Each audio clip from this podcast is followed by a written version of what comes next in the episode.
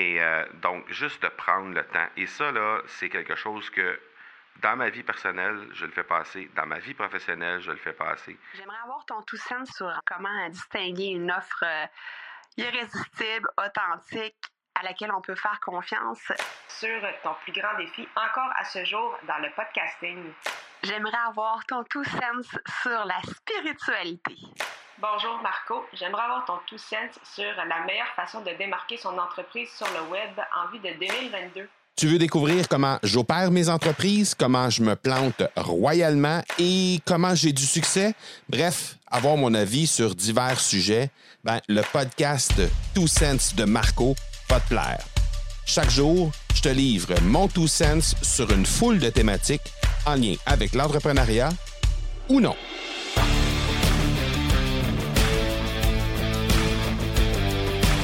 Un petit épisode très court aujourd'hui, simplement pour euh, te raconter une petite histoire qui est arrivée hier et, euh, et, ça me fait sourire parce que, euh, bon, on est dans un, dans un podcast qui très souvent traite d'entrepreneuriat, traite de l'histoire de l'entrepreneur, mais aujourd'hui, ce sera l'histoire de l'humain derrière l'entrepreneur, en fait, parce que hier, on a dû se rendre au Portugal à partir de Bordeaux en utilisant la voiture. Et euh, en fait, on, a regardé les différentes options. Il y avait évidemment l'option du train qui est très populaire ici en Europe. Et il y avait l'option aussi de l'avion. Et euh, pour avoir regardé ça pendant plusieurs jours, pendant qu'on était à Paris, on s'est rendu compte que finalement les horaires ne nous euh, ne nous souriaient pas. C'était pas c'était compliqué. L'horaire de l'avion, c'était tard le soir. On, on, serait arrivé en milieu de nuit à l'hôtel. Sinon, les trains, euh, on passait 12 heures dans le train. Après ça, il fallait prendre un taxi à partir de Faro pour se rendre à l'hôtel, faire une autre demi-heure.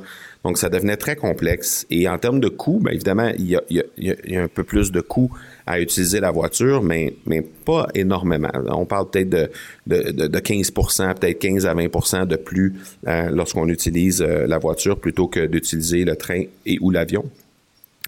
Euh, et, ce que ça, ce que ça a fait, ben, c'est qu'on s'est retrouvé à, faire une, location de véhicule à partir de Bordeaux pour se rendre euh, d'abord euh, juste à côté de Faro, dans l'hôtel où on est, et par la suite, ben, lorsqu'on repartira d'ici pour aller prendre notre avion à Lisbonne, on va évidemment reprendre le véhicule pour se rendre à cet endroit-là. Et on n'a vraiment pas regretté notre décision parce que simplement, on a eu la chance de voir, et c'est un peu ça, c'est un peu ça qui a motivé aussi notre décision au départ. Mais euh, le calcul qu'on a fait, en fait, c'est que à partir de Bordeaux, il aurait fallu euh, arriver deux heures à l'avance à l'aéroport, donc partir euh, une demi-heure, 45 minutes avant l'heure d'arrivée à l'aéroport, à l'hôtel, attendre un deux heures, prendre le vol un autre deux heures, une fois sur place, attendre les bagages, une autre demi-heure, une heure avant d'avoir les bagages en main, reprendre le taxi pour un autre 40-45 minutes pour arriver à l'hôtel, ce qui fait que ça nous aurait donné de toute façon une journée de, de, de 8 à peu près 8 heures de, de, de transport si on avait utilisé l'avion. En train, c'était une douzaine d'heures et en voiture, ça nous a pris 11 heures et quelques. Donc, au final, oui, on a passé euh, entre 2 et 3 heures de plus en, en, en, déplacement, si on peut dire, alors qu'on a utilisé la voiture. Mais ça a été combien riche de, un, pouvoir voir euh, ben, l'ensemble du nord de la France, ensuite euh, du sud de la France, pardon, et ensuite ben, du nord de l'Espagne jusqu'au sud, jusqu'à Séville, pour par la suite bifurquer vers le Portugal.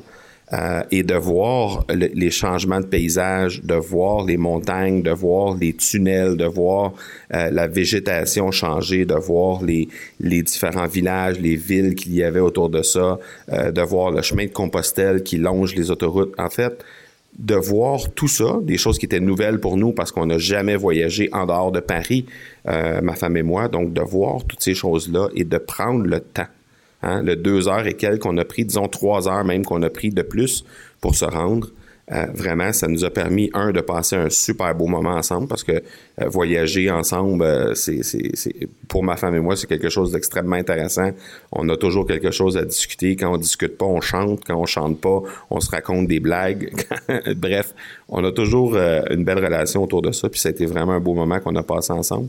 Mais le simple fait de prendre le temps de voyager ça et de voir tous les paysages et d'arriver au, Portugal dans un environnement qui est complètement différent de ce qu'on a ce qu'on a eu euh, ce qu'on pouvait voir au départ lorsqu'on a lorsqu'on a euh, lorsqu'on a quitté Bordeaux à, 8 heures hier 8 heures le matin évidemment et euh, donc juste de prendre le temps et ça là c'est quelque chose que dans ma vie personnelle, je le fais passer. Dans ma vie professionnelle, je le fais passer. De prendre le temps vraiment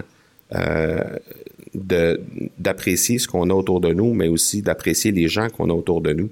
Et, euh, et c'est ce que je me propose de faire dans les prochains trimestres, dans les prochaines années, de vraiment prendre le temps de me déposer, de faire moins, mais de le faire mieux.